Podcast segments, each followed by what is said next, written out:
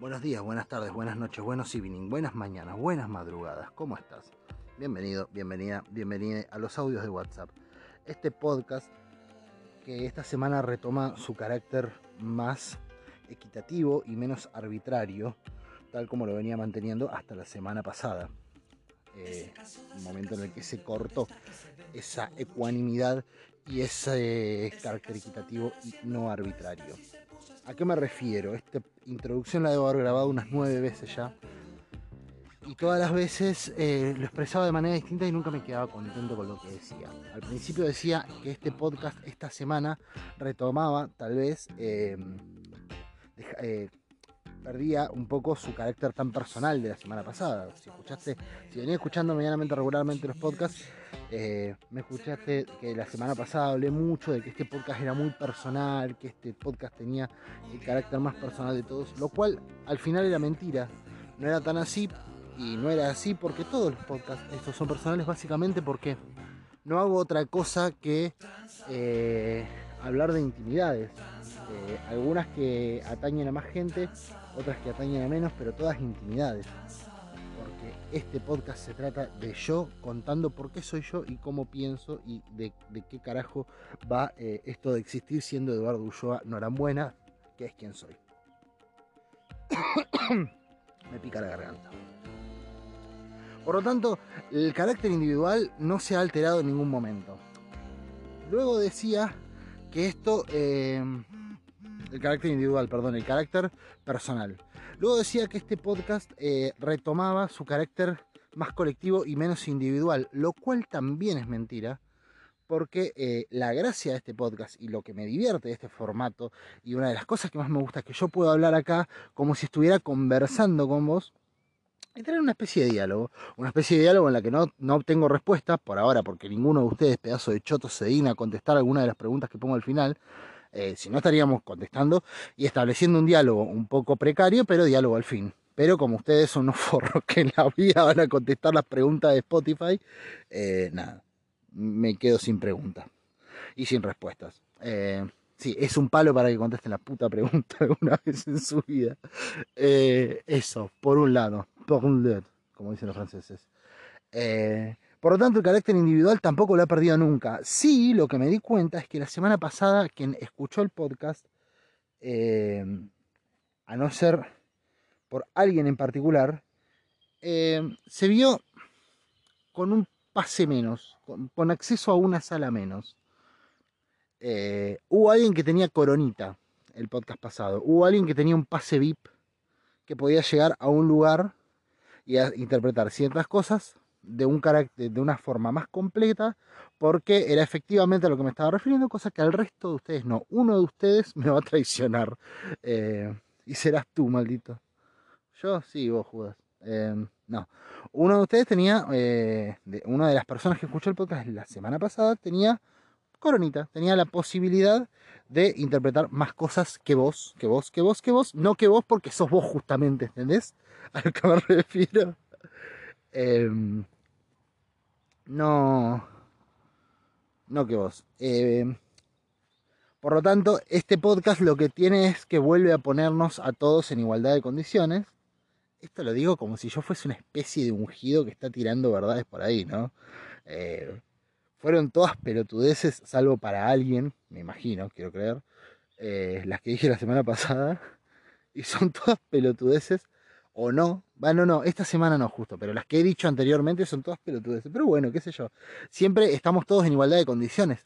Yo estoy dialogando individualmente con vos de mis personalidades, de, lo que soy, de la parte más individual mía, de la parte más, más propia, la más humana. Me estoy eh, refiriendo en los términos más reales que puedo sobre mí mismo hacia vos. Te estoy diciendo, te estoy cantando la posta de quién carajo es Eduardo Ulloa Norambuena, o sea, yo Em, individualmente, pero eh, siempre con la, con la particularidad que todo aquel que escucha esto tiene el mismo grado de acceso a la, a la información porque tiene el mismo grado de conocimiento previo o distinto grado de conocimiento previo, pero el mismo grado de conocimiento previo respecto a mí que es cero. La semana pasada eso no ocurrió. ¿Me explico hasta ahí? Más o menos, sí, no, importa. Más o menos, la verdad, no, qué sé yo, es lo más cercano que he estado de publicar en un grupo de compra y venta que eh, Juan, Juan Manuel Urtibarri seduce mujeres casadas o cosas por el estilo. No sé, no le compren jabones a Daniel porque te vienen vencidos. Eh, Daniel Gutiérrez, no le compren jabones. Eh, lo más parecido que he estado a eso es esto que acabo de hacer ahora y parte de lo que hice el podcast pasado. Se siente un poco bien ocupar ese, ese lugar en uno mismo, se siente un poco bien eh, tener la desfachatez de, mira, vamos a abrir la ventana así, que se ventile toda la ropa sucia y que inunde de pestilencia las casas ajenas, o no, o de fragancias, qué sé yo, a veces la ropa no está tan sucia y lo que tiene es un rico olor a lavanda. Si es que te parece rico olor a lavanda, a mí, la verdad, me parece que está sobreestimado. Lo que no recupera este podcast, o no es que no recupera, sino que lo que mantiene este podcast en realidad es una cierta seriedad, este capítulo. Porque em, en la semana, esta, que pasó, sucedió un hecho que para mí es eh, el más trascendental, tristemente el más trascendental del año no, no porque sea ese hecho específicamente, porque hay muchos hechos como esos, eh, sino porque me, funciona a mí como una especie de recuerdo, de reflejo, de, como, me sirve como, como una especie de, ¿cómo decirlo? Como una especie de ejemplo para reflejar otros muchos hechos que son el mismo hecho, repetido muchas veces, pero que no no tienen el grado de visibilidad, no nos da la posibilidad de tener cierta información. La verdad que cuando narro el hecho en sí, en lo que vas a escuchar ahora, en el cuerpo del programa, eh, lo narré bastante mal, estaba escaso de datos y la verdad que el dato no era lo fundamental tampoco. El pormenor de cómo sucedió lo que sucedió no me parece lo más importante, sino el qué sucedió y el por qué sucede lo que sucedió y el quiénes carajos somos nosotros en tanto sucede eso, qué rol ocupamos. Perdón, justo me sonó el teléfono y tenía que atender. Decía, ¿qué rol ocupamos nosotros en tanto todo esto sucede? No borro la intro porque la verdad que creo que fue la, que por fin pude explicar lo que quería explicar antes y demás. Eh, sin mencionar que también ocurrió en el día de ayer, si no me equivoco, hoy es, hoy estamos a martes, 20 3 de noviembre. En el día de ayer, o sea, el lunes 22, si no me equivoco, ocurrió eh, el asesinato de dos activistas mapuches eh, eh, acá en la provincia de Río Negro. también de parte de civiles, muy probablemente, más que probablemente, casi obviamente sicarios que los mataron a quemar ropa bajo la venia y la mirada positiva de buena parte de la sociedad que cree que, eh, nada, que uno, hay un grupo que tiene derecho a venir a quedarse con las tierras históricas de otro, de otra de otro sector de la sociedad, de otro, de otro grupo que estuvo desde siempre acá, pueden venir a arrebatárselas y una vez que estos se enojan y se rebelan, tienen derecho a decirles terroristas, cagarlos a cuetazos, eh, matarlos. Uno era muy amigo de, una familia muy amiga mía eh, y ayer los fui a ver y estaban hechos mierda. No lo sabía, caí por otros motivos, pero cuando llegué había un clima de mierda en la casa y cuando me contaron se me trasladó el clima de mierda, no porque los estuviera viendo y estuviera diciendo, uy, qué clima de mierda que hay acá, sino porque a mí también me transmite una sensación de mierda, aunque no sea amigo suyo, soy amigo suyo, porque... Cualquier muerto bajo estas injusticias, cualquier persona que pierda la vida al haber abrazado una idea, al haber tratado de cambiar una realidad, cualquier persona que se vea víctima, porque nadie pretende morir heroicamente en la vida. Sencillamente un día decís, che, tengo una convicción y pretendo defenderla, porque ¿por qué carajo tendría que vivir callado, no? ¿Por qué mierda tendría que estar yo em, nada, o sea, ¿por qué tendría que transformarse en una condición estar callado ante las cosas que nos molestan, ante las cosas que nos parecen injustas?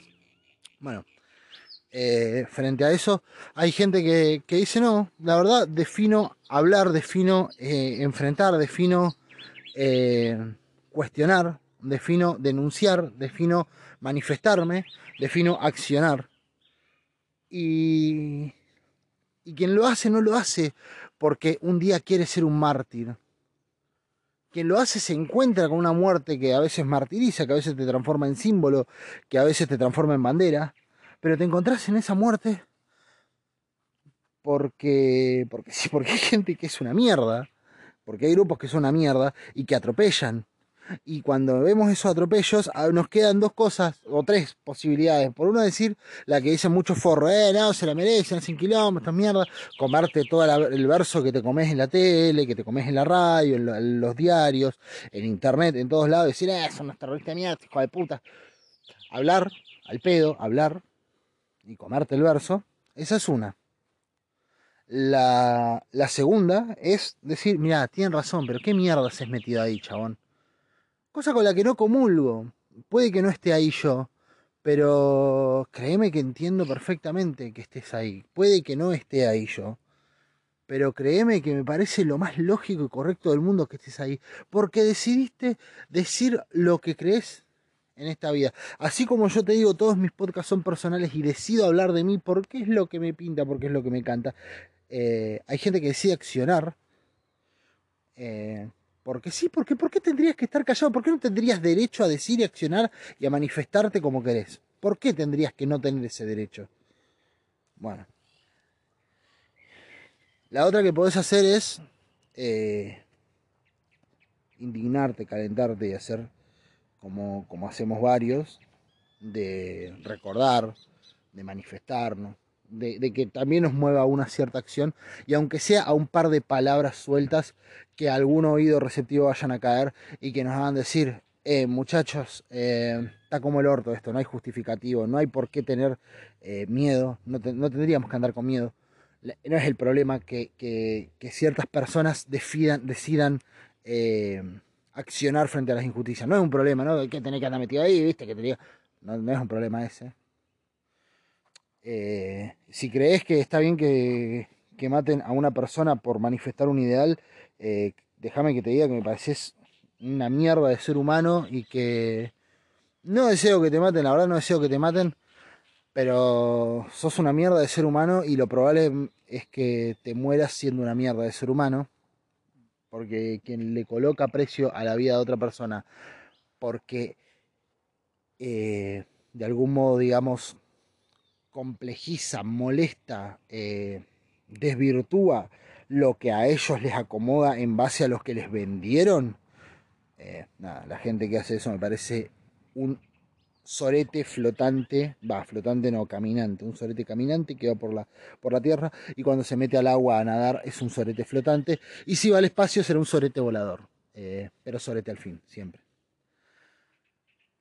y el día que muera va a ser un sorete bajo tierra y tal vez ese día por fin haga algo bueno y sirva de abono para las plantas. Mientras tanto, eso.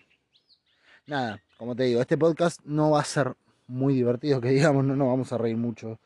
Eh, una cosita que quiero decir, al final la canción que pongo es de una banda local de acá, de la ciudad de Roca, o Fisque Minuco, como, como le gusta y como deberíamos decirle, porque en definitiva es el nombre que le habían puesto los nativos, en algún otro podcast hablé al respecto. Em, es de una banda local de acá, de Fisquemenuco, Fusqueminot para los franceses, Fusqueminuk, Fusqueminuk para los franceses. Eh, una banda que se llama Songolongo y tiene una canción que se llama Gualberto, que, que, que tiene una historia fabulosa, va, fabulosa no, tremenda, terrible, pero a la vez eh, que te hace pensar mucho eh, y que tiene que ver con todo este tipo de injusticias que venimos viviendo. Seguramente el podcast que viene me tomo un ratito más para hablar de qué se trata, porque la verdad que me parece tremendo y me, impresionó mucho y conozco al autor de la canción, eh, me junto a comer cada dos por tres con un grupo de pibes con el que jugamos al fútbol y, y es un músico de la concha de la vaca y nada, y es una persona muy sensible y, e hizo esta canción que me parece muy bonita y me parece muy increíble que exista y me parece que resume muchas de las cosas porque a veces, y perdón que me extienda un poco en esta intro porque todavía le falta el cuerpo a este capítulo, em, a veces nosotros solamente nos quedamos con la indignación cuando pasan estas cosas. Vienen un par de francotiradores, matan un par de activistas de un balazo en la cabeza, o dos balazos en la cabeza, o en el pecho, donde sea que le hayan pegado, es lo de menos eso. A veces nos vamos en esas cosas. Eh, no sé, un changarín, un trabajador golondrina, se levanta para protestar por los salarios, un día lo agarra la policía, lo secuestra, lo matan, lo tiran en un descampado y los autores del crimen permanecen intactos, impunes, hasta el día de hoy andan por la calle y de eso habla un poco la canción. No habla de eso específicamente, sino del padre. El padre que se vino desde Tucumán hasta Río Negro, creo que era de Tucumán hasta Río Negro, a pedir justicia por su hijo, años pidiendo justicia, años tratando, tratando de, ver presos a las personas que asesinaron a su hijo por pedir condiciones justas de trabajo, años comiéndose esa, años de sacrificio y años de esfuerzo, cansado y podrido, y el hombre falleció sin poder ver la justicia que tanto anhelaba. Y el día que murió, este amigo, llamado Matías Medus, un músico increíble de acá, compone esta canción que voy a poner al final, que se llama Gualberto. Y tiene una de las imágenes más increíbles que, que, he visto que, o que he escuchado en una canción. Eh, habla la, canción habla de que, de que vuela el gorrión, de que, de que se va, que las golondrinas se juntan y que en la eternidad se van a juntar. Eh, recrea una escena muy bonita, eh, muy bonita, muy sanadora en algún punto. Es algo de lo que nos gusta creer, o sea, todos esperamos que en algún punto estas cosas pasen, que en algún momento se vayan y en algún lugar se encuentren y puedan tener ese rato de paz que tanto buscaban porque querían verse antes de irse y no los dejaron. Y son una mierda quienes no lo dejaron. Pero ellos se querían ver antes de irse. Entonces, al final de la canción construye una imagen que es preciosa que dice. Em, no me acuerdo si dice Gualberto cómo dice la letra que dice que va a estar mateando con su chango en silencio. Y la idea de matear con su chango en silencio me parece que es lo fundamental, porque detrás de toda la bronca, de toda la, impotencia, de toda la calentura que nos agarra, y de todas las ganas de romper todo que nos agarra, no sé si a vos, pero a mí por lo menos me agarran esas ganas de hacer mierda todo, está esta tristeza. Esta tristeza que se transformó en otra cosa, porque antes viene la violencia, porque antes viene la bronca, porque es imposible que esto no engendre una, una ira repentina, que no, que no engendre vientos fuertes eh, necesariamente sopla el viento cuando estas cosas pasan. Em, pero atrás de eso hay un silencio, hay un silencio, hay una tristeza. Y es la tristeza lo que nos queda. Porque después de que todos estos mierdas paguen sus culpas, después de que todo esto se haya sanado, vamos a quedarnos con la tristeza. La tranquilidad de que se pagó, pero nos dejan la tristeza igual. Así de fuerte es lo que nos infringen. Y sí, en el podcast obviamente estoy hablando del caso de Lucas González, el chico asesinado por la policía. Detrás de todo eso, detrás de la perpetua, los mierda que los mataron, detrás de la sociedad movilizándose, detrás de la reflexión que tiene que venir necesaria y es de la que hablo en este podcast, detrás de esa reflexión fundamental que tenemos que tener como sociedad, viene el silencio y la tristeza. ¿Por qué es lo que nos queda? Porque todas estas acciones que tomamos son para evitar que esta mierda siga reproduciéndose, que todo esto continúe, que toda esta porquería se perpetúe. Pero la tristeza no nos la van a sacar nunca. Y por esa tristeza es que tenemos que pelear para que no se reproduzca, para que no le llegue a más gente, para que no haya más gente sabiendo que lo único que le queda es matear con su chango en silencio. Nos vemos del otro lado.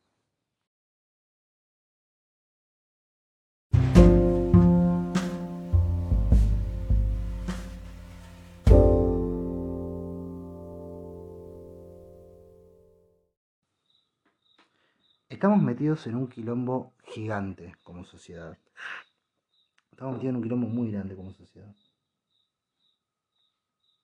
A esta altura son las 3 y 16 de la mañana del sábado 20 de noviembre de 2021.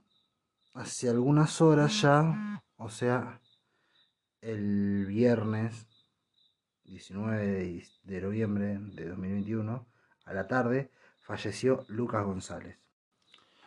Y si por ahí esto lo estás escuchando en un tiempo, cuando todo se licúa, cuando todo se olvida, porque siempre sucede lo mismo, y te preguntas quién es Lucas González. Lucas González era un chico que había llevado a sus amigos a probarse al, club en el que jugaba, que era Barraca Central, si no me equivoco. Perdón, pero voy a estar falto de pormenores y de detalles, no, no tengo todos, todo, bien clarito, porque no es un caso que haya seguido al 100% por una cuestión de fastidio, básicamente. Ya con la premisa principal me alcanza, no sé si necesito saber cada detalle fin, al, eh, al fino. Porque la premisa principal la conocemos todos y la premisa principal es una mierda. Un pibe lleva a sus amigos a probarse al club. Cuando vienen volviendo en un auto, los para la policía. Si no me equivoco, en ese momento los empiezan a amedrentar, les empiezan a decir cosas como que eran unos villeros, que le tenían que poner un balazo en la cabeza a cada uno. Y listo, que era una mierda, qué sé yo. Eh, los pibes creo que se asustan y empiezan a escapar y estos tipos empiezan a, a disparar. Y en los disparos eh, le dan dos balazos en la cabeza a, a Lucas González y el chico queda con muerte cerebral y el día de ayer efectivamente fallece. O sea, fue asesinado. Los sujetos que lo asesinaron, que no sé si eran dos, cuatro o cuántos, no recuerdo, me parecen que eran cuatro, eh, eran policías. Eran policías que estaban de civiles y que, según tengo entendido, dijeron que los pibes escaparon y que dispararon por eso. Y creo, creo, creo, no estoy seguro, pero no sería raro tampoco, porque ha pasado un millón de veces, y posta que ha pasado un millón de veces, quisieron ponerle un arma, plantarle y hacerlo pasar como un enfrentamiento, cosa que no funcionó, no salió, no salió bien.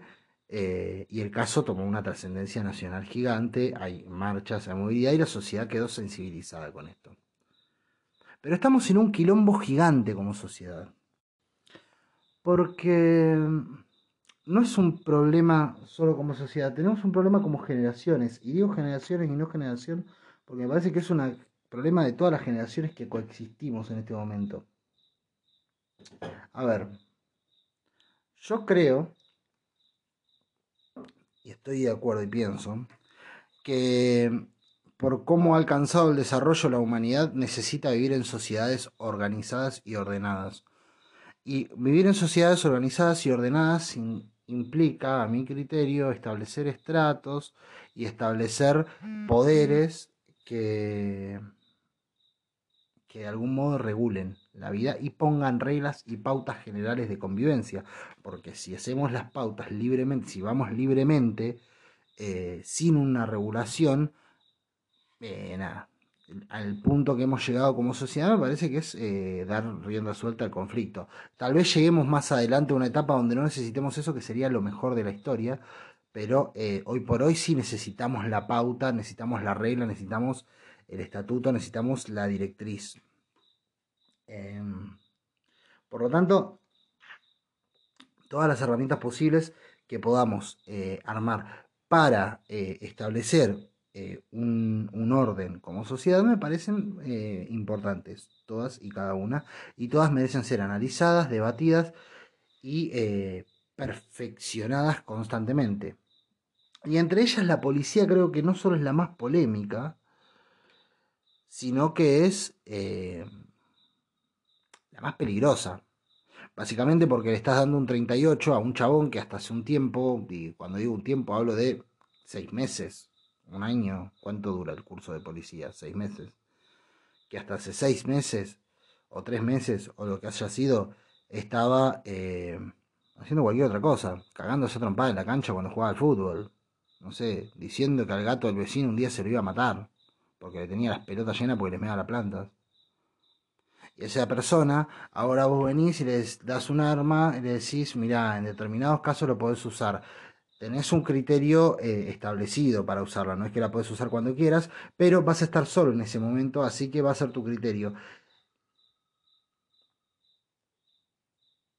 Nada, esa es la realidad en la que, no, en la que nos estamos volcando, básicamente. porque es una persona igual que yo, no es una persona que tiene una gran diferencia, está bien que después tienen años de experiencia, profesionamiento, lo que sea. Estamos hablando de gente que va con un con una arma en el bolsillo y autorizada para eventualmente usarla. Y el asunto con todo esto es que es un debate que creo que como sociedad nos negamos a dar, porque realmente como sociedad no hemos tomado la posta de debatir realmente cómo deben considerarse las fuerzas de, entre comillas, seguridad, represión, eh, ordenamiento, eh, no sé, cómo se, ordena a esa especie de celador eh, social que tenemos llamado policía. Es un debate gigante para dar. Es un debate que tiene un montón de, condicionantes porque no, entra solo dentro de la, de la teoría, sino que entra dentro de la práctica de una realidad y una, de, una, de una vida que llevamos, que es cada vez más compleja porque está cada vez más trazada por situaciones que que transgreden la media. Cada vez la media es más chiquita y las situaciones eh, que, componen a la sociedad, los, hechos que van generando las, las, particularidades, eh, o sea, las particularidades, perdón, que van generando la trama social, eh, cada vez son más diversos, cada vez son más disímiles, cada vez hay más aristas, más asteriscos, y cada vez es menos encasillable la realidad, o por lo menos eso es lo que entiendo. Si bien dentro de una macro, de un, corte macro, de, una visión macro, podemos encasillar los problemas bajo una misma, bajo un mismo paraguas y podríamos decir que eh, buena parte de los problemas que tenemos en la sociedad argentina, buena parte, y digo buena parte por no decir que casi todos, eh, se, enmarcan dentro de la desigualdad de la distribución de las riquezas, de la falta de recursos, de la falta de eh, oportunidades, de la falta de ingresos que tiene cada familia, del hacinamiento, de la pobreza estructural que vivimos básicamente. Buena parte de los problemas que tenemos como sociedad son esos. Ahora, eh, generalmente podemos decir eso. Ahora, si vos empezás a, a ingresar un poco más, empezás a ver un una variabilidad en cada caso, una, pormenorización, eh, donde son tantas las realidades que, van componiendo el entramado del cual hablamos y son tantas las, las variables que van formando esas realidades que componen el entramado, que básicamente no terminas más y ya no es tan fácil decir, ah, mirá, la vida es esto, la pobreza es esto, la marginalidad es esto. ¿No te pasa que a veces, no sé si alguna vez te pusiste a ver cómo eran ponerle los tupamaros, los barbudos, eh, no sé, los, sin tierra en Brasil, cómo era cuando Paulo Freire era, era pedagogo en Brasil. ¿No te ha pasado que cuando ves esas cosas decís, eh, che, mirá, eh, que, parece que, que, coso, que tienen como como que casi se podría esquematizar, como que casi si te pones podés sacar una respuesta para cada individuo, porque básicamente el problema era el mismo y no te da la sensación de que es todo menos complejo. Yo creo que eso es porque es todo menos complejo, era todo menos complejo de lo que es hoy. Como sociedad tenemos un quilombo gigante que no alcanza con decir que se rompió el contrato social, porque no sabemos qué poronga es el contrato social.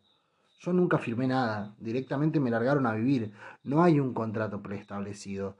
Y la ruptura eventual de ese contrato social eh, no alcanza para explicar nada, son frases que están hechas para decirse y, se dicen para ocupar un espacio y para dar la sensación de una preocupación que no existe porque no se busca la modificación ni generar nuevas alternativas. Y a esto voy.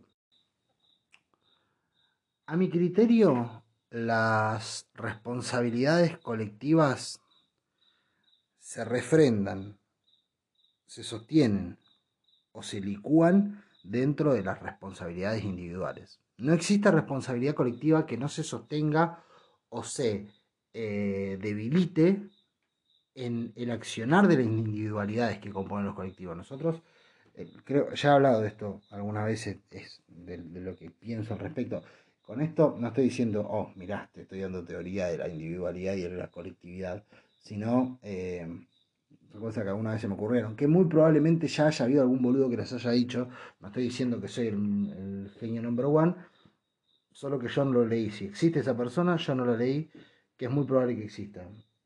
Eh, digo, hago esta aclaración porque si no parece que estoy diciendo, no, mira, el mundo es así, pibe, yo te voy a explicar lo que nadie vio.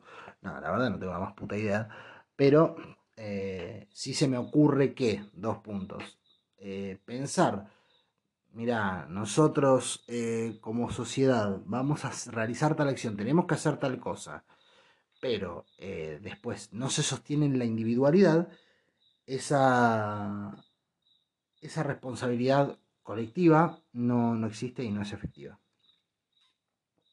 Pour tant, como dicen los franceses. Cuando pienso, por ejemplo, yo digo, eh, no sé, como sociedad tenemos que pagar una deuda con el FMI. Para lo tanto, tendríamos que alcanzar una producción de trigo y de cebada eh, récord. Una producción de trigo y de cebada implica que cada argentino que trabaje en el trigo y la cebada eh, tenga que generar una producción de un 50% más de lo que venía haciendo. Perfecto, listo, responsabilidad colectiva, así sacamos adelante el país.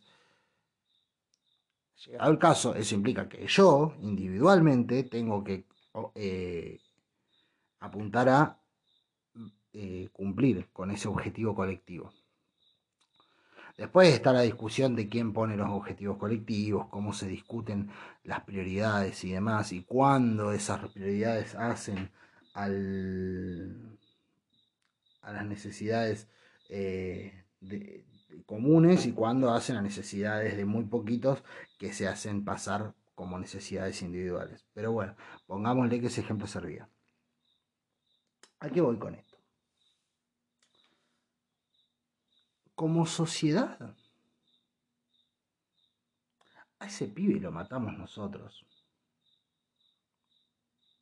Y después dicen, ah, que es tremendo. Sí, no la concha tu madre vos si no te gusta, pero posta lo matamos nosotros ese pibe.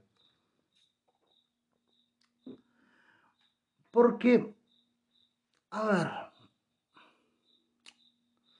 ahora en este momento la sociedad está discutiendo cómo puede ser que haya gatillo fácil y hay una discusión gigante y la reta eh, tuvo que salir a hablar sobre el tema, la reta que caga palo a cualquier persona que duerma en la calle sin ningún tipo de asco, le revienta la cabeza a palazos, pero que en este caso en particular le afecta, lo tuvo que salir a decir.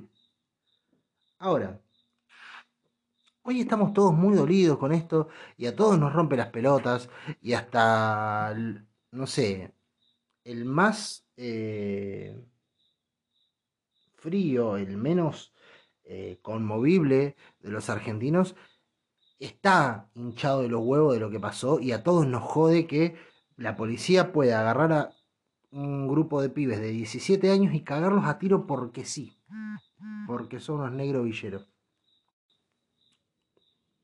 Todos estamos dolidos con eso.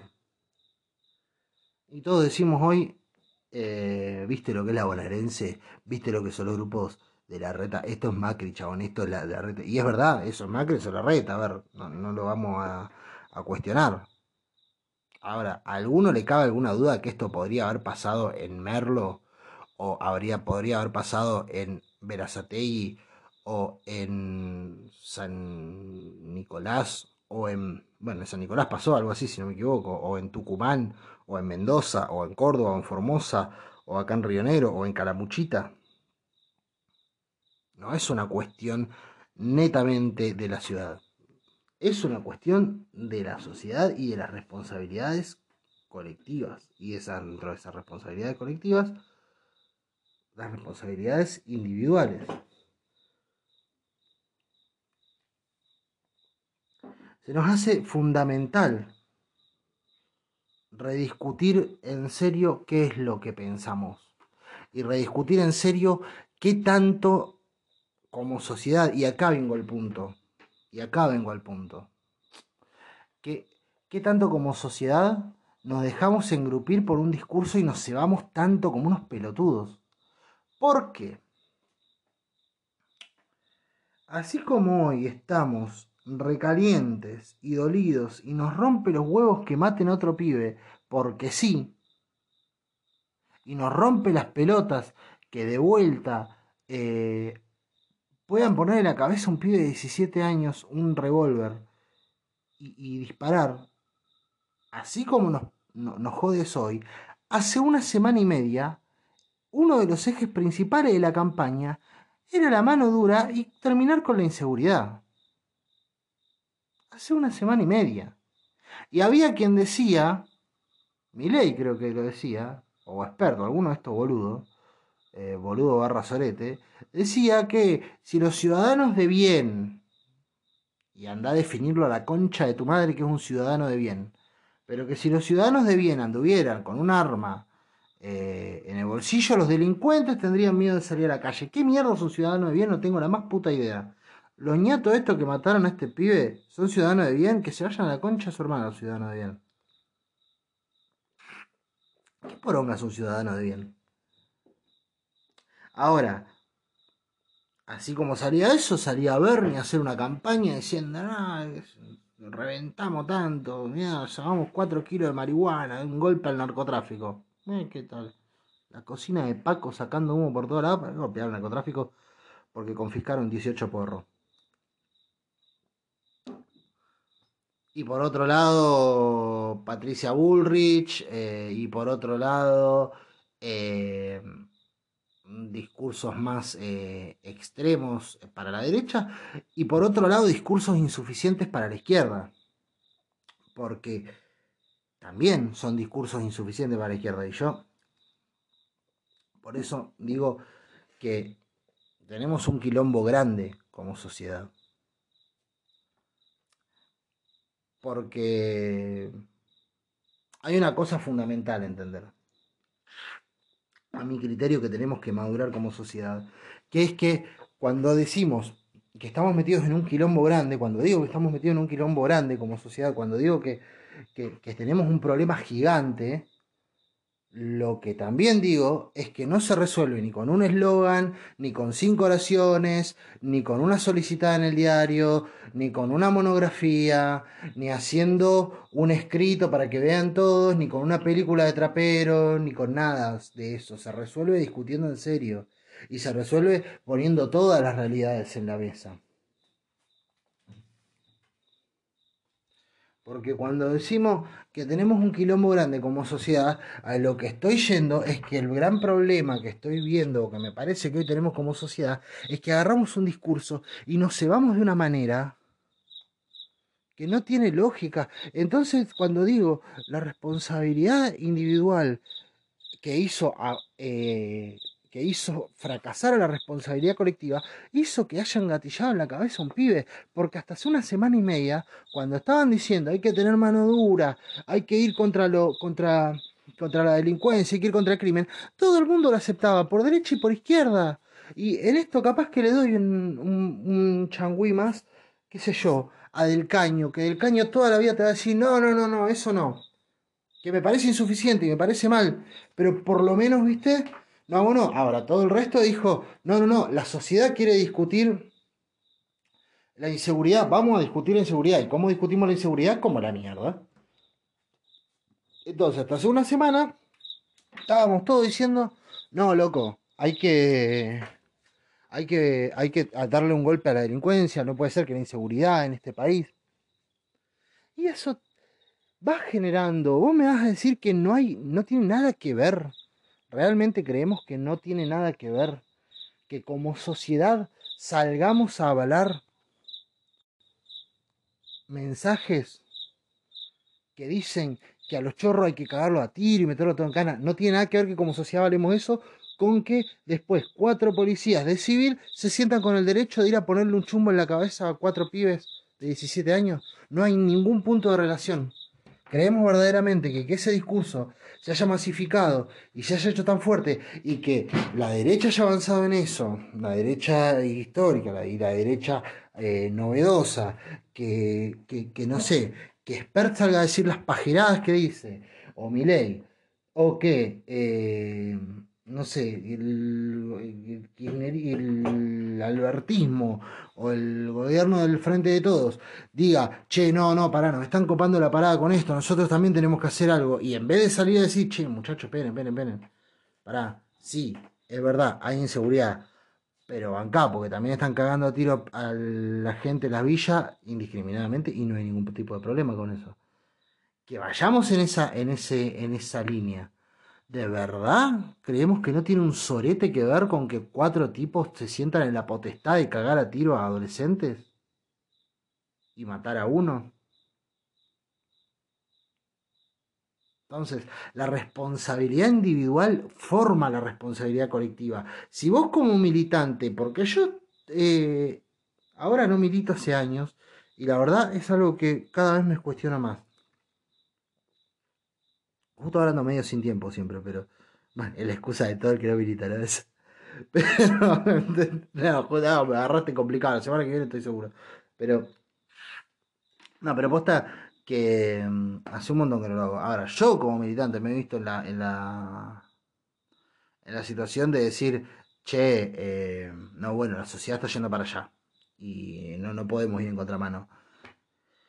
Y en ese punto, a veces digo, bendito trosco, chabón. Mirá que, que no soy trosco, mirá que discuto, mirá que me peleo, mirá que me puteo. Pero bendito trosco, chabón. Porque por lo menos vos te quedaste diciendo eh, otra cosa. Por lo menos vos dijiste, che, la sociedad está tirando cualquiera. Yo no te puedo decir que sí en todo lo que vos decís porque quiero gobernar. Porque después pasa esto. Porque después se transforma en una bola incontrolable. Porque si no, después vos lo único que sos es el organizador de ciertas cuestiones macro, pero la, lo que pasa por abajo vas, sigue perpetuando, se sigue perpetuando, porque la sociedad termina siendo una especie de cáscara el, Estado, todos los ordenadores de los que de los que decía al principio, que me parece que tienen que tener una sociedad, terminan siendo una especie de cáscara, porque por abajo lo que se mueve es otra cosa, y si la gente dice, che, salgamos a cortarle la tripa a todos los, los, pungas de celulares, y bueno, y vamos todos a cortarle la tripa a todos los pungas de celulares, porque total nunca me planto a discutirlo. ¿Por qué no? Porque las encuestas dicen otra cosa. A mí la verdad me hincha las pelotas ya ver políticos que gobiernan con la encuesta bajo el brazo y que proponen campaña con la encuesta bajo el brazo. También me rompe las pelotas el concepto de inseguridad que tenemos. Y no me refiero con esto solamente a la idea de eh, inseguridad es que la cana. Sí, obviamente, sí, inseguridad es que la cana mate a un pibe de, de dos balazos en la cabeza porque sí. Claramente eso es inseguridad. Ahora, también inseguridad es cómo está ordenada la sociedad. Recién decía al principio que para mí, para mí, por cómo se ha desarrollado la humanidad y por cómo estamos hoy en día, nosotros no podemos estar carentes de, de organizadores. No podemos estar carentes de ordenadores, no podemos estar carentes a mi criterio de un Estado, no podemos estar carentes a mi criterio de un sistema de salud, eh, no podemos de un sistema de salud público, no podemos estar carentes de empresas estatales, no podemos estar carentes de nada de lo que nos ordene, de una escuela, no podemos estar carentes de eh, una, una fuerza de, entre comillas, seguridad, entre comillas, represión, entre comillas, lo que mierda quieras ponerle. No podemos estar carentes de eso. Se nos hace menesteroso. Porque vos me decís, inseguridad es que la policía te, te, decida cuándo vivís y cuándo morís. Claramente. Vos me decís, ¿la policía es el aparato represivo del Estado? Sí, recontra. Recontra es el aparato represivo del Estado recontra pasa que un montón de trabajadores fueron despedidos de una fábrica, se salen a manifestar y del otro lado están los dueños de la fábrica diciendo, eh, váyanse a la mierda, hijos de puta, negros de mierda. Y en el medio está la cana haciendo un cordón. ¿Y para dónde apunta la cana? Para un lado. ¿Y para dónde apunta siempre? A los trabajadores. ¿Es un aparato represivo del Estado? Lo es. Mantiene, mantiene. No mantiene un status quo, sino que mantiene eh, un privilegio. Constantemente funciona así la cana. Yo nunca vi a la policía haciéndole un cordón a los empresarios para que los trabajadores puedan manifestarse en paz. Siempre vi todo lo contrario, más bien. Y si quieren, hagamos la prueba, vámonos todo mañana a la Embajada de Estados Unidos a hacer una manifestación contra cualquiera de las mierdas que hace Estados Unidos todos los días y veamos cuánto tarda la cana en llegar y decir al rato, te estés o no haciendo quilombo, a decir eh, o se van o los cagamos a corchazo. tiramos bala de goma y empezamos a tirar gas, pimienta y gas lacrimógeno y todo lo que tiran. Obviamente, eh, es la es, la función que hoy cumple la, la, la, policía. Y eso es inseguridad. Necesariamente es inseguridad eso. Pero no me refiero a eso. Me refiero a otra cosa peor todavía. Porque la sociedad está dividida y está distribuida. Y un día, hace mucho tiempo, vinieron un par que tenían guita, que ya usaban a esta fuerza represiva del Estado en su favor, mucho más alevosamente todavía, eh, vinieron y dijeron, che, estos negros de mierda acá me están estorbando, yo quiero sentarme con la reposera y estirar las piernas, ¿viste? Y están los negros esto acá, ¿por qué no los amontonás allá? Ponelo ahí, ellos se ordenan, ellos se acomodan ahí, pero deja, porque acá no tengo espacio, ¿viste? Tengo el caballo que está, está angustiado, el pura sangre, porque está comiendo pasto y los mocositos lo miran y tienen las manos sucias y los mocos colgando. Y por, podés sacarlos de acá. Entonces, como un sector de la sociedad necesitaba, necesitaba entre comillas, quería eh, un confort que podía pagar, y otro sector de la sociedad quería un lugar que no podía pagar, ante el conflicto fuimos desplazando a los montones de gente que no tenían el recurso para pagar su confort y su comodidad a lugares, asentamientos y se crearon eh, las primeras villas populares, las primeras villa miseria, que se llamaban hace unos, hace unos años, los conventillos en su momento, nace de, ahí, de, che, este loco estorba acá, molesta. Asinémoslo en algún lugar. Bueno, te lo vas corriendo, de acá, de acá, no, acá, acá, no, acá, de acá. De acá para allá, haz lo que quieran, pongan todo lo que quieran. Listo, pones. Y es una especie de ciudad paralela a la villa. Que conforme la ciudad fue creciendo, porque llegó más gente, se amplió, tuvieron hijos, entonces los pudientes empezaron a hacer. No te digo que los pudientes empezaron a hacer más, pero sí la gente, entre comillas, bien, empezó a ocupar mayores espacios, el mundo eh, tiende a, crecer en su, en su demografía,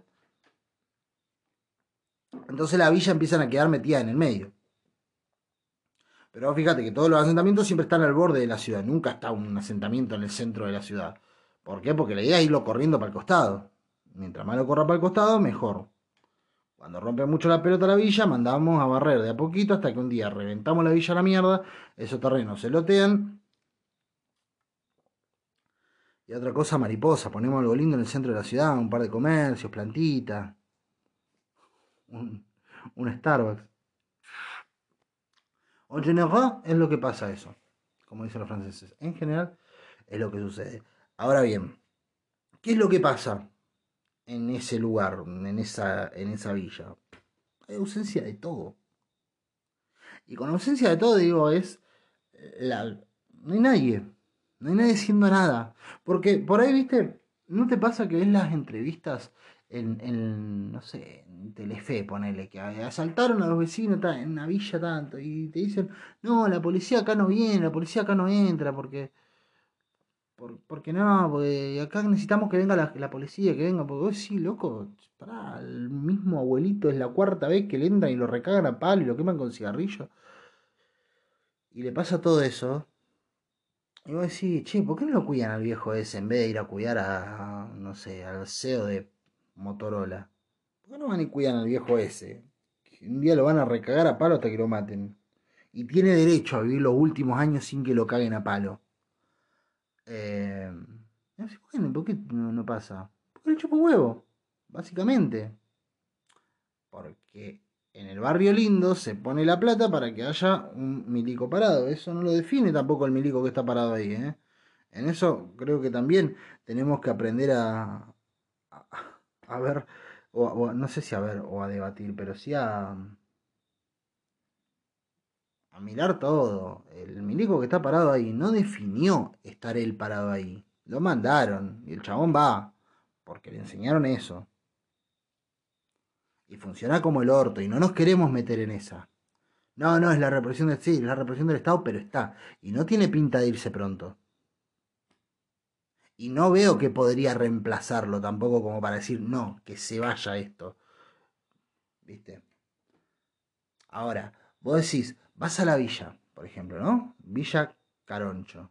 Entonces va a Villa Caroncho y hay, en esa, en, una parcela de, eh, en 4 hectáreas hay metidas 937 familias, 800, eh, no sé, 4.000 familias en 4 hectáreas.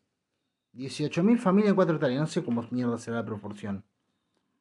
Uno arriba del otro, tirado, todo amontonado. Se le llueve, están cagados todo de hambre porque no hay un puto recurso.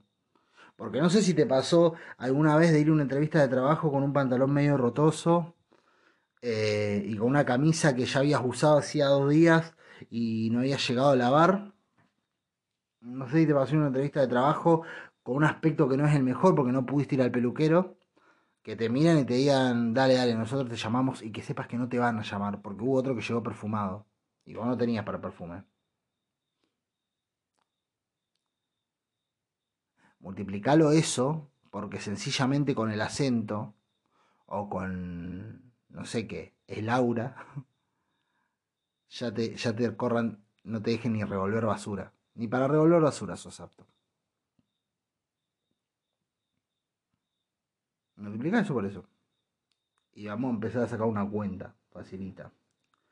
Entonces, no tenés laburo. Hay un par que tienen laburo, que han podido inteligenciarse algo. Muchos salen a changuear por ahí, changarines. Pero mucho no hay laburo. Estás cagado de hambre. Uno arriba del otro, sin un mango. Con una sociedad que encima te empieza a enseñar y para incluirte te empieza a requerir cosas que ya no son las menesterosas de siempre. No es que solamente tenés que conseguir pan. Un teléfono, mal que mal, tenés que tener. Porque para existir en esta sociedad, hoy por hoy, hay que tener un teléfono. Para existir con medianas posibilidades. Después está el que elige no tener un teléfono porque puede ponerse una huertita y todo. Ese no vive en la villa, quede tranquilo. Ese vive en otro lado por otras razones y llegó hasta ahí y siempre te dicen, no, bueno, pero yo no, yo no busqué nada. Bueno, sí, mi viejo está cagado de plata, pero yo, bueno, si siempre por casualidad tu viejo está cagado de plata, ¿no te parece que más que una casualidad es algo que es eh, producto de, que es una razón, que podemos tomarlo como una causa, que podemos tomarlo como una como uno, como uno de los explicantes, explicadores, explicativos, no sé cómo mierda, como algo que explica el por qué vos tenés la libertad de irte a la concha de la vaca a ponerte una huertita y a vivir ahí de la tierra. Y con esto no digo, nadie que haga eso alguna vez vivió en la miseria. O sea, no es que son todos hijos de ricos los que hacen eso, pero quiero decir, mucho del que elige ahí, eh, elige porque, porque, porque porque elige justamente. Ahora, el que te estoy diciendo no está eligiendo. El que está metido ahí, amontonado uno arriba del otro, durmiendo en colchones que son más finitos que una, que una frazada, eh, ese no está eligiendo, ese está tirado ahí, punto. Cagado de hambre. Y el vecino está cagado de hambre. Y el otro está cagado de hambre. Pero Carlito en la esquina tiene cinco panes. ¿Y qué haces cuando estás cagado de hambre y Carlito en la esquina tiene cinco panes? Y le voy a pedir uno Sí, pero no me va a dar, porque si me da a mí le tiene que dar a todo el barrio y se queda sin pan, Carlito, ¿qué va a hacer? Bueno, se lo zarpo. Y lo recago a palos. Porque está el nene que está pidiendo algo para comer, está llorando. O porque no quiero pensar más, loco. Necesito algo que me, me evite pensar. Dame Paco. Y sale 500 pesos. Y necesito 500 pesos. Y sí. Y aquel Gil tiene 500 pesos. Y vamos a darle, loco. Yo no quiero pensar más, no quiero existir más. No tengo, no sé cómo matar, no me quiero matar. Pero no quiero existir más tampoco. Pero vamos a la otra. ¿Viste alguna vez esos. esos. Esas imágenes cuando ponele hay algún desastre natural o, o hay ayuda humanitaria, donde mierda sea, Haití, ponele.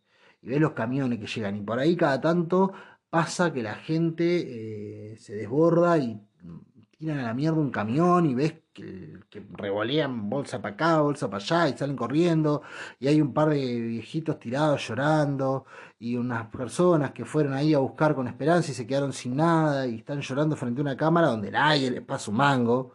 Eh, a todo van, sacan la nota y se van a la mierda. Y, se quedan y se quedan ahí mirándose y ven cómo los lo que tienen más fuerza logran eh, llevarse las cosas y ellos se quedan sin nada. ¿Por qué? Porque está jugado. A ver, yo he estado sin un mango eh, dando vueltas por la calle. Y estás al salto por un bizcocho. Y a mí una vez me dijeron, loco, estás al salto por un bizcocho. Y me dolió, pero la verdad, y es horrible sentir que estás al salto por un bizcocho, que te lo digan, Pero lo peor de todo es horrible no sentirlo y que te lo digan, sino efectivamente estarlo.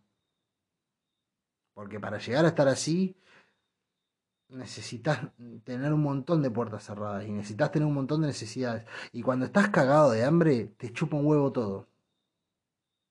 Te chupa un huevo todo.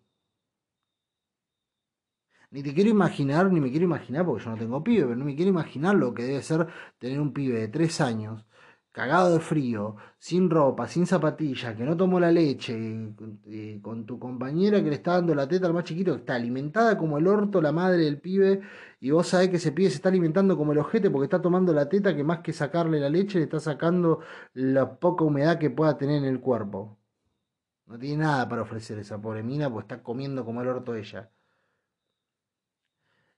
y me voy con eso, con esa, con esas, con esa realidad, salí a la calle. ¿Y qué salí a la calle? ¿A que ¿A buscar un laburo para que te paguen dentro de un mes cuando el pibe está cagando de hambre hoy? ¿O salí a inteligenteártela para garronear algo para ahora? Y si podés, va y vendés unas medias y garroneaste unas medias. Y si te llega un punto y te dicen, metemos un caño acá, reventamos este localcito y sacamos, mirá, te lleva este y además te lleva un vino, qué sé yo. No lo sé. De verdad, digo, no lo sé. Saliendo del lugar donde estamos sentados cómodos. La inseguridad más grande es estar al límite, es estar en una situación límite. Es que la sociedad en la que vivimos lleva a un montón de gente a vivir en una situación límite día a día. Es estar en la última. Es estar en el punto en el que te chupa todo un huevo. Eso eso, ese punto en el que te chupa todo un huevo, es el, día a día de mucha gente. Ese punto es la inseguridad en su máxima expresión. No estoy hablando acá del rati que entra a la villa a vender falopa o que está entongado con el narco y te cagan a tiro, que esa inseguridad también existe y es una mierda. No estoy hablando de el, el, el chorro que eh, se manda al country a meterle caña a la familia o de que fuiste al banco, sacaste plata y hubo una salida. No, no, no, te estoy hablando de los lugares donde el que se la puede, el que se la puede inteligenciarse la inteligencia, el que se puede plantar de, de guapo y de poronga, se planta de guapo y de poronga y vive, y el que no, se queda mirando hasta que se muere de inanición. Y esa es una realidad que se vive hoy en día en Argentina. Eso es la inseguridad. Esa es la inseguridad en su máxima expresión. ¿Por qué? Porque una situación límite, el que la tiene más grande gana y punto, y no hay vuelta atrás acá. Y el más bicho capaz que logra que el más grande eh, se ponga de su lado y labure para él, ¿viste? Y si no, listo, fuiste, sos boleta. Sos boleta. Por eso no es de sorprender que en la villa haya gente pidiendo por la policía muchas veces. Después están los otros que dicen, no, que no venga, porque la verdad que termina siendo peor. Y también es cierto. Pero muchas veces sí, yo antes pensaba, digo, pero bueno, pero si yo digo tanto que la policía, que reprime, que gatilla. Claro, sí, pero yo no estoy tomando en cuenta que por lo menos están diciendo, oh, capaz que hay, no sé, no me culean esta noche. Porque cuando estás tirado contra un rincón, te, amontonaron a toda esta gente acá en este rincón. El resto de la gente vive, van, vienen en auto, se toman una cervecita artesanal, van a un café, van al cine. Pero en ese rincón de allá metieron 17.000 familias.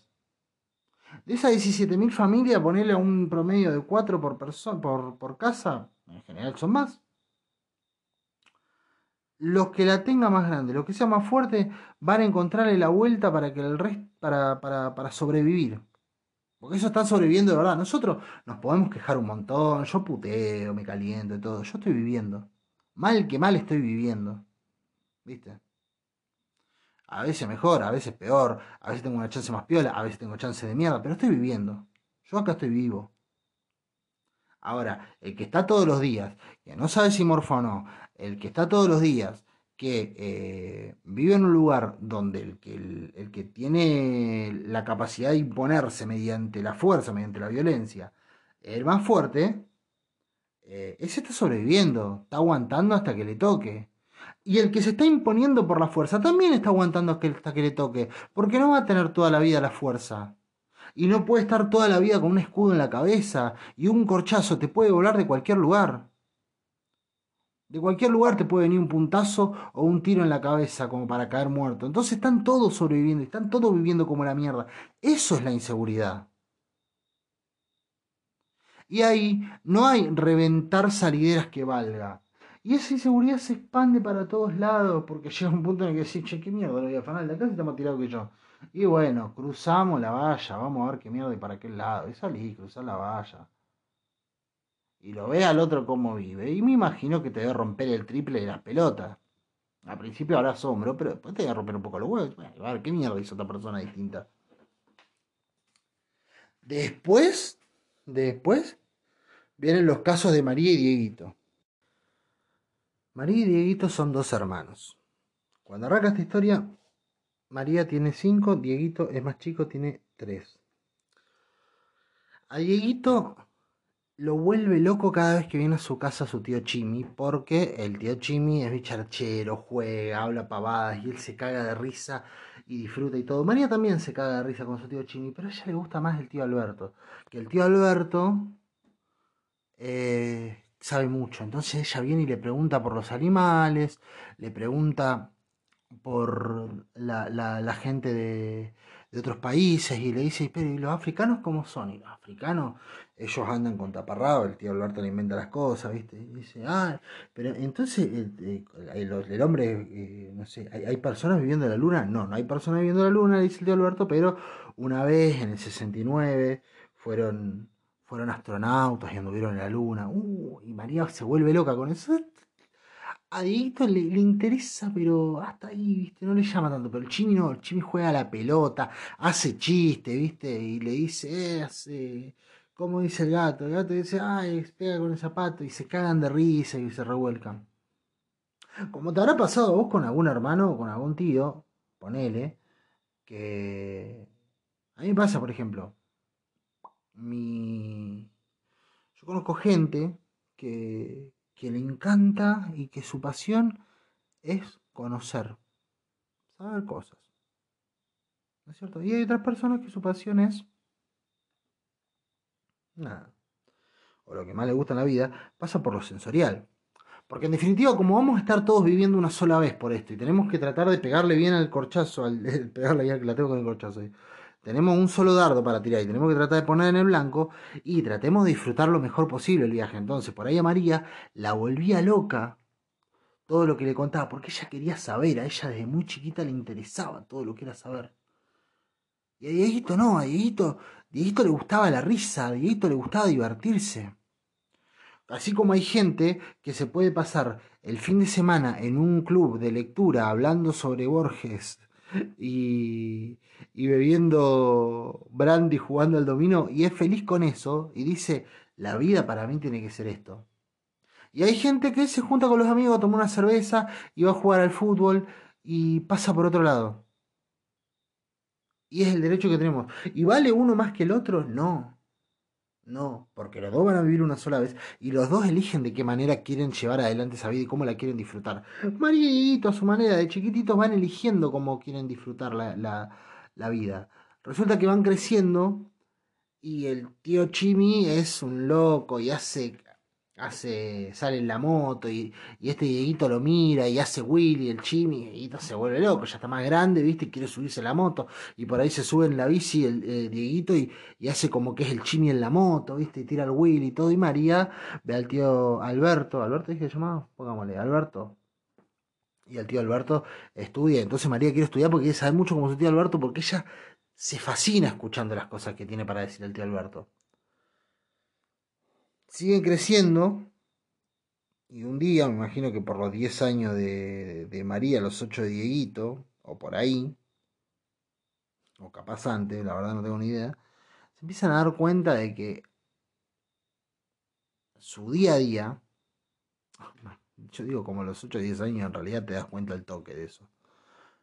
Pero empiezan, eh, empieza a caerles cada vez más fuerte la ficha de que su día a día tiene condicionantes y que lo que a ellos les llama la atención y lo que ellos quisieran vivir para disfrutar la vida, así como a vos te gusta capaz salir de la oficina y tomarte una cerveza con los pibes y hablar huevadas al pedo y a otro le gusta salir del laburo y ponerse a leer porque quiere aprender sobre eh, mitología escandinava,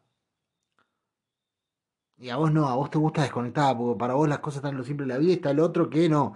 El otro quiere, le encantan las ecuaciones porque quiere desarrollar algoritmos para aplicaciones eh, útiles porque quiere tener una aplicación que te pueda leer todos los mapas de Italia en arameo. Qué sé yo, ponele. Y está vuelto loco con eso. Y vos decís, fa, loco, mira cómo te se vas con eso. Que, loco, se caga la cabeza. Me voy a tomarte una cerveza con los pibes, vamos a cagarnos a risa. Pero no, el chabón está enfocado en eso. ¿Y vos dirías que esa persona es mejor que vos? ¿Que esa persona vale la pena más que vos? Porque vos elegiste vivirla así la vida, ¿eh? Para vos, vos, vos dijiste, mira, tengo una sola posibilidad de estar vivo. Es esta la única oportunidad que voy a tener y la voy a disfrutar así. Si hay otra después no lo sé. Como no tengo ninguna garantía de nada, yo la voy a disfrutar así. Me voy a juntar a tomar una cerveza con los pibes, voy a disfrutar lo más que pueda, voy a viajar cuando pueda, ¿viste? No me voy a ir por preguntas, no me, quiero pensar en esta. Yo quiero disfrutarlo más de lo sensorial, no tanto de lo intelectual. Pero María y Dieguito, ya son más grandes, empiezan a notar cada vez más claro los condicionantes que trae la vida. Que trae la vida para todos, pero para ellos en especial. Y es que para Dieguito estar parado en lo, que hace el chimi de juntarse en la esquina a tomarse una cerveza, porque el chimi no es como, como vos que te vas al, a tomarte una cerveza artesanal a la salida del, de la OFI con los pibes y tratás de ver si, si Pili de, de recursos humanos te da pelota y te acepta la salida. Eh, él no, el chimi se junta a la esquina a tomar cerveza y pasa a las pibes y le dice algo. Entonces te empieza a ver que eso tiene condicionante, porque cada tanto le cae la cana y lo saca recagando. Y el Chimi tiene carácter, ¿viste? Es un cago de risa, un bicharachero, tiene carácter el chabón. Y les planta frente. Entonces Hito de chiquito, de muy pibe, aprende que en esta vida tenés que estar plantado. Que cuando te viene la cana a romper las pelotas, vos tenés que estar plantado. Vos tenés que estar listo para sacudir a los bollos, porque cada tanto te viene algún gil a apurar y porque se mamó, o porque vino repasado, y vos le tenés que poner los puntos y lo tenés que cagar a bife. Y eso lo aprendí de muy chiquito, Dieguito, porque se me subí lo del chini, me lo miraba todos los días el chini, y el chini así. Y eso es la vida entonces para mí. María va aprendiendo que sus condicionantes de vida le implican que para ella estudiar es poner el culo en la silla y meterle y esforzarse todo y de a poco le va metiendo la cabeza y le va, va, aprendiendo de la gente que la rodea que ella tiene que estudiar un montón para ser alguien y salir de ahí. Porque ahí nadie piensa eh, con la altura que piensa ella, porque ella tiene una cabeza diferente. No tiene una cabeza diferente María. No es que tengo, o tiene otra cabeza María. Es una nena que le gusta estudiar, le gusta la parte del conocimiento. No es que tiene otra cabeza, no es mejor María que Dieguito. A los dos le gustan cosas distintas. Dieguito quiere disfrutar los placeres de la vida. A Dieguito le gusta andar en la bici a todo pedo. Y a María, le, sí, capaz que le gusta andar en la bici a todo pedo. Pero llega un momento en que María quiere eh, sentarse a estudiar para saber por qué ella quiere crecer. Porque ella vio un auto y dice: Yo quiero andar en ese auto y quiero ser ingeniera. Ponele, o arquitecta, o no sé, veterinaria. Entonces, llegado el momento, siguen creciendo los dos. Y Dieguito empieza a aprender que este mundo, y en, su contexto y para todos los lugares donde vive, Dieguito presta atención a las cosas que a él le generan más interés. ¿Y qué son las cosas que más le generan interés a él? Eh, la vida como la quiere el Chimi, como la vive el Chimi, así, cagándose de risa con los pibes, tomando una cerveza a la esquina. El Chimi también va creciendo y el Chimi está cada vez más pasado también. Eh, el Chimi va cada vez más, más al frente. El, el, Chimi no se come una, ¿viste? Y el Chimi de a poco le va mostrando, mirá, loco, acá o coge o te cogen. Y a eso le queda en la cabeza. Pero no solo porque. No solo porque. Eh, no, solo porque coso, porque, porque él lo vio eso y en el Chimi se lo dijo, sino porque lo empieza a ver cada vez más presente, le viene prestando atención en su día a día, en su entorno, ve eso, y para el lado que a él le interesa y lo que él fue aprendiendo de la vida, de la gente que le admiraba, de las cosas que le interesaban, él fue aprendiendo de la vida que eh, el chimi se tiene que plantar y él también se planta como el chimi. Entonces un día cuando Dieguito tiene 14, 15 años, está parado en la esquina con el chimi, está tomando una cerveza, pues ya se junta con los pibes, él también ya eh, un chiquitito grande ahí se junta con los pibes, ya es un hombre, porque claro, admira eso, y lo que más quiere la vida es ser un hombre, igual que su tío, que tanto quiere. Entonces está parado en la esquina de también ahí tomándose una birra con el chimi. Y se arma un quilombo, revolean un tiro y se la ponen al chimi en la cabeza. Entonces Dieguito ese día aprende, en medio de todo el dolor y toda la angustia y todo, aprende dos cosas que te plantás o te, o te plantan y que la vida vale dos segundos. Y muy probablemente Dieguito viva el resto de su vida ya transformado en Diego de, esa, de ese modo, con esa premisa. ¿Coge o te cogen? Sí, una. Y la otra, en cualquier momento puede ser boleta. Tu vida no vale nada. Y eso lo aprendes así. Entonces María, mientras tanto, ella no, ella aprendió a esquivar los conflictos, ella aprendió a, se arma quilombo ahí, no, yo me vengo por otro lado. ¿Por qué? Porque su objetivo iba por otro lado de vida. ¿Tiene otra cabeza María? No. María es una persona que quiere vivir la vida y disfrutarla desde otro lugar. Vayamos a ese punto claro. Entonces estudia, lee y se instruye y trata de juntarse con, con los con los con los pibes del, grupo de la iglesia, porque sabe que son chicos sanos, ¿viste? Y que por ahí de ahí puede pegar contactos para, para, tener otro tipo de vida y poder seguir a estudiar y, perfeccionarse con algo. Y sale. Entonces, se desarrolla los dos. Un día los dos tienen 34 y 32 años eventualmente. Ponele. O un poco menos. 28 y 26. Y el Chimi está. El Chimi, perdón, Dieguito está ahí. nada. Tomando falopa en la esquina. Pasadísimo. ¿Por qué es lo que aprendió? Porque es lo que aprendió. María está terminando la facultad, ya está recibiendo, conoció a un pibe, eh, empezó una, una relación. Entonces viene un día y ella pega una beca en Conicet y, gana un premio internacional por un aporte que hizo en veterinaria sobre el estudio de la ballena. Pongámosle, bióloga marina de María ahora.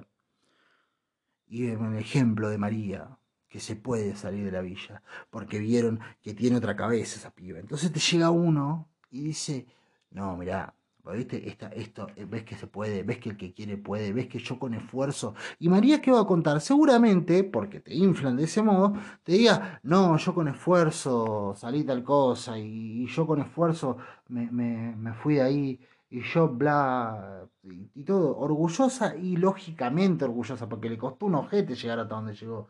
¿Quién carajo podría desmerecer lo que hizo la chabona? También le cuesta un ojete a Dieguito todos los días estar vivo, básicamente, porque todos los días se enfrenta a la misma realidad. El corchazo puede venir de cualquier lado y todos los días se tiene que plantar.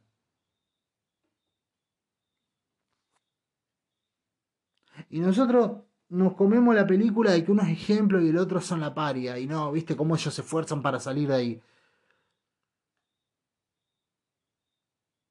Toma la misma elección que tomás vos cuando te decidís ir a tomar una cerveza al, al barcito y a tomarte una Irish eh, Red Line eh, hecha en Moldavia. Toman esa misma decisión. La única diferencia es que para ellos tomar esa decisión se tienen que plantar, tienen que pararse en la esquina, bancársela, cagarse a tiro. Vos lo único que tenés que salir de la oficina, va y te sentás ahí y toma la misma decisión que tomo yo o que toma, tomás vos también, que decidí, mirá, yo termino acá y me voy porque tengo un grupo de lectura con los chicos y a mí me gusta cultivarme y la verdad que estoy estudiando mi segunda carrera porque, nada, quiero seguir perfeccionándome y voy a hacer un, un, posgrado y un bla, bla, bla. Y es la misma decisión que toma María. La única diferencia es que, claro, María nació en una villa. Toda la vida tuvo que estar esquivando el quilombo, buscar la luz de la vela porque se le llovía la casa es la inseguridad. Y por ahí está Lucas, que dice, yo quiero jugar al fútbol, yo quiero jugar al fútbol y quiero ser un profesional de primera. Y un día su amigo dice, che, este juega bien, este culero, y bueno, y este que venga a acompañar, es medio patadura, pero que venga a acompañar. Y este capaz estaría re bueno que jueguen todo. Vamos, vamos, chicos, se prueben porque yo estoy jugando ahí. Y bien, y cuando vienen volviendo lo agarran tres soretes, cuatro soretes y los cagan a tira.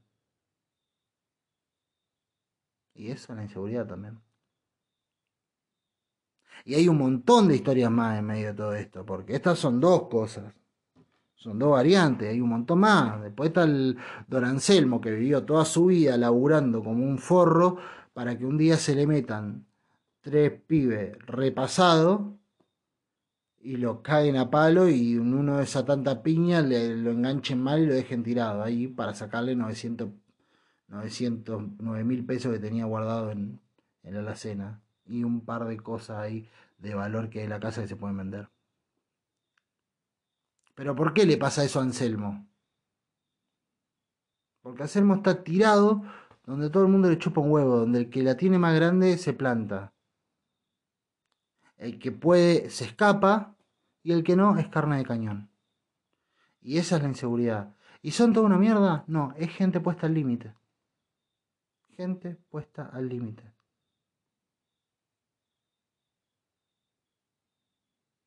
Pero para nosotros la realidad, la seguridad es que no, tenemos que ir y reventar todo eso.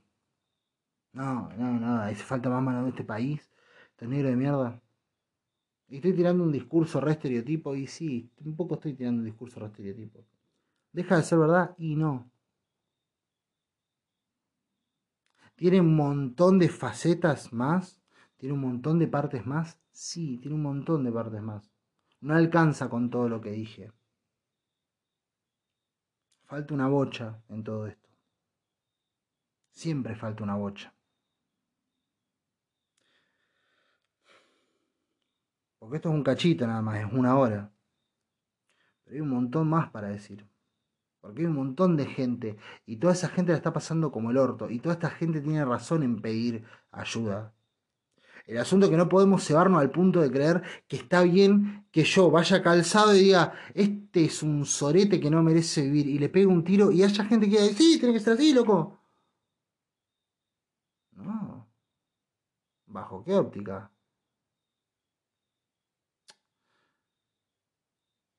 Porque después cuando matan a un pibe así, Estamos todos llorando.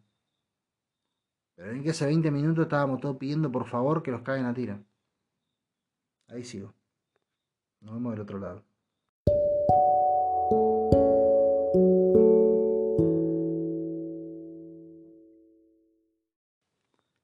Estamos metidos en un quilombo grande como sociedad. Y no alcanzan con los discursos, no alcanzan con las notas de las revistas o de los diarios, no alcanza con los escritos, ni con los videos, ni con los podcasts, ni con nada. Cuando recién arranqué me puse a, hablar de responsabilidades colectivas sustentadas por las responsabilidades individuales. Y yo pensaba recién que es una responsabilidad colectiva. Que esto pase es una responsabilidad colectiva. Sí, a ver, hay más responsabilidad en unos que en otros, obviamente. Seguramente el director de la policía de la, de la ciudad o quien carajo esté a cargo de la policía de la ciudad o el mismo Larreta tiene mucha más responsabilidad que un tucumano que trabaja en recogiendo caña de azúcar, cosechando la caña de azúcar. O no sé cómo carajo se trabaja la caña de azúcar, pero ponele. Seguramente tiene más responsabilidad, obviamente. Pero como sociedad nos debemos, y como generaciones, todas las generaciones que existimos en este momento, nos debemos un cambio fundamental de paradigma, que es empezar a discutir las cosas en serio con todas sus aristas. Y tomar el tiempo que lleven los debates y dejar de tener los eslóganes como bandera.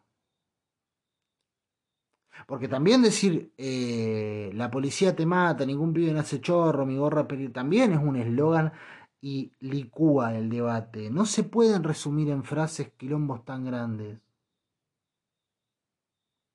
No lo resumís en, una monografía, en un trabajo, en un ensayo, en un poema, en diez canciones. No se resumen en frases. Las frases pueden servir como motores, como incentivos, como como no sé, como, como, como, como, como nafta para, las cosas, pero no podemos, no pueden eh, servir las frases, no se pueden utilizar, no las podemos tener como piedra angular para resolver quilombos que necesitan debates serios de verdad.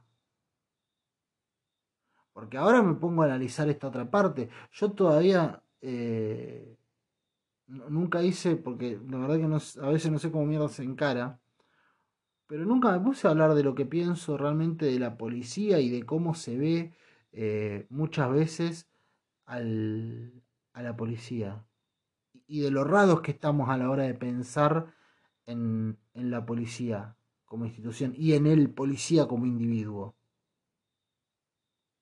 Porque yo insisto, así como las responsabilidades colectivas se sustentan en las individualidades, también las instituciones se forman por los individuos. La institución en sí no existe. Existe el individuo, existe el cúmulo de individuos que lo componen.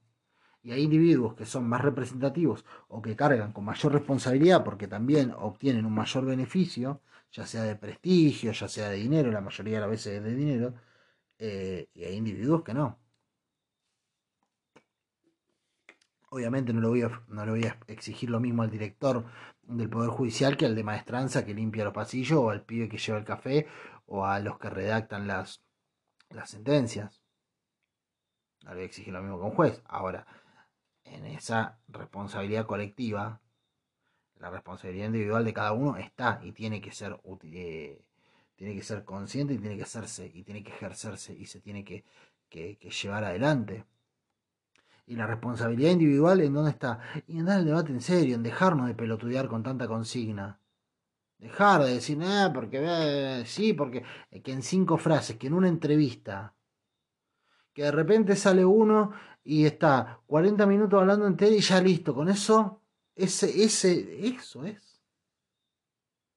Yo recién hice un podcast de una hora. Ese podcast de una hora lo empecé a grabar tres o cuatro veces. Más o menos. Tres o cuatro veces empecé a grabar esto. Las tres o cuatro veces me salían cosas distintas y quería decir cosas distintas y pensar cosas distintas. Y nosotros queremos resolver en cinco líneas lo que claramente requiere mucha, pero mucha eh, concentración, requiere mucho, pero mucho debate, requiere ver muchos puntos de vista y requiere la mayor receptividad a lo que realmente sucede en la vida cotidiana. Y lo que realmente sucede en la vida cotidiana es mucho más de lo que nos están mostrando en la tele o de lo que nosotros creemos ver. Y no se resuelve las cinco líneas de cualquier pelotudo que salga a decir, yo propongo que... Yo propongo que cerremos un poco más el ojete en algunos aspectos. Ni siquiera que cerremos el ojete, de última abrámoslo y que fluya toda la mierda. Pero hagámoslo en serio y no digamos, o sea, si va a fluir toda la mierda, que fluya toda la mierda, no tres pedos. Toda la mierda. Horrible el ejemplo que hay. Más desagradable no se puede hacer. Pero posta, si va a fluir, que fluya todo. Si vamos a hablar, hablemos en serio. No para decir, tu gorra no es mi gorra no es peligrosa, la tuya sí. Sí, a ver, es una consigna y va bien y por ahí planta bandera, pero llegado el momento, no pasemos la página al toque, no, quedémonos ahí y debatamos en serio y discutamos en serio porque el tema es grave, tenemos un quilombo grave como sociedad. Tenemos un problema gravísimo como sociedad. Obviamente que no pretendo acá dar yo una respuesta a las cosas, básicamente porque no me siento capacitado. Sin embargo, y no obstante, eh, yo siempre reniego mucho, igual yo no soy un influencer ni mucho menos, ¿no? Pero sí soy un pelotudo que agarró algo para ponerse a hablar. Repito, porque si se, se escuchó más el, el ping que, que lo que dije. Si soy un pelotudo que agarró un celular o lo que mierda sea y se puso a grabar algo y se puso a hablar. Y está tratando de influir a la gente. No sé si influir a la gente, pero estoy diciendo algo que otro lo va a escuchar. Y puede que otro lo, lo que escuche de, lo que le digo se cebe. Y si lo que yo digo hace que otro se cebe, ya es distinta la responsabilidad. Entonces sí, no te digo, tenés que tener la respuesta, porque yo escucho mucho él, y bueno, yo no soy el que tiene que dar las respuestas. Yo solamente dije, pero eso le corresponde, eso le corresponde. No, bueno, a ver, ¿hablaste? No te digo que tenés que tener respuesta, pero meteré bala y trata de, de, acercarte lo más posible. No la tires ahí, no cebes a la gente para después abrirte de, de, mano. No, no, no, pero ah, si todo se va. Ah. Y después, no, bueno, pero yo tampoco tengo toda la respuesta, ¿eh? yo nada más, yo lo que digo es que tienen que tener no. Entonces te cargo. Yo trato en general de. Eh, de acercarme lo más posible a lo que pueda escribir como una respuesta. Que me parece que acá no planteé ninguna. Lo único que estoy diciendo es que tenemos un quilombo grande como sociedad. Ahora, sí creo que tenemos que empezar a. a debatir en serio. Como te dije, viste. Yo creo que es necesario ordenar la, la sociedad. Creo que es necesario que vayamos hacia un ordenamiento. Creo que lo estamos haciendo como el mismísimo jete. A propósito, obviamente, porque hay gente que la está pasando re bien con esta organización. ¿eh? No es que esto está mal porque, ay, qué mal que lo estamos haciendo, somos unos boludos. Hay gente a la que esta le está saliendo redonda. Obviamente, gente a la que le chupa tres huevos que un pibe de 17 años le peguen dos tiros en la cabeza. Obviamente. Ahora, yo te digo, me digo y no digo. Tenemos un quilombo grave como sociedad. Y algo tenemos que hacer. Por lo pronto, dejar de agarrar una consigna y explotarla hasta el máximo y cebarnos en eso. Porque hoy estamos con tu gorra, mi gorra no es peligrosa, la tuya sí, la policía te mata, ningún pibe hace chorro y todo lo etcétera que podemos decir. Hoy estamos con esa.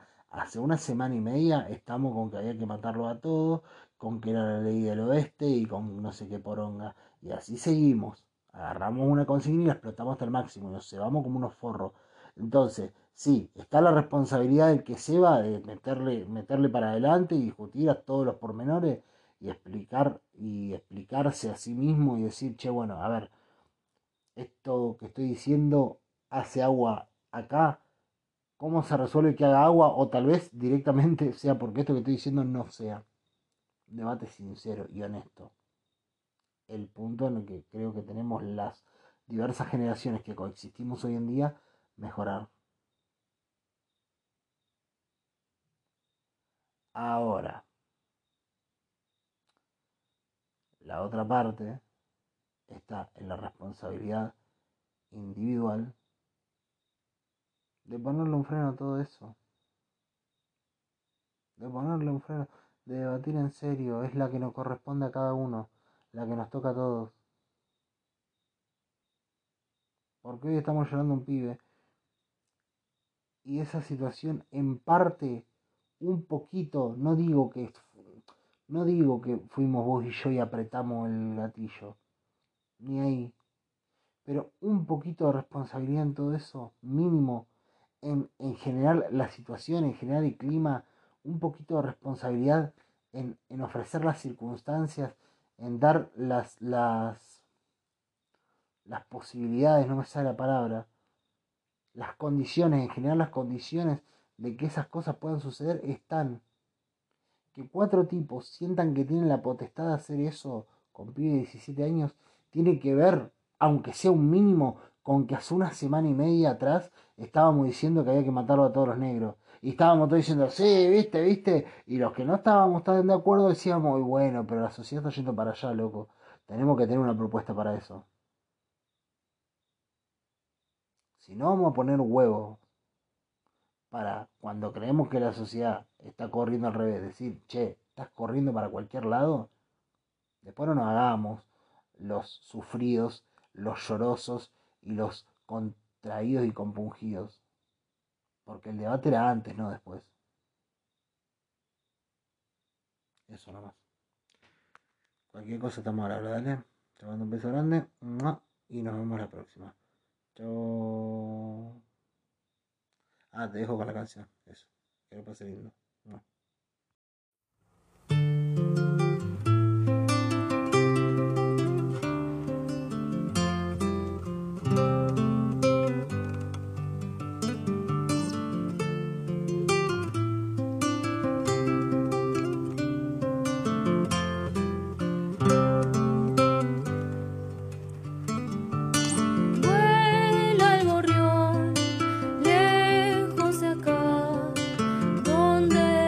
Donde la vida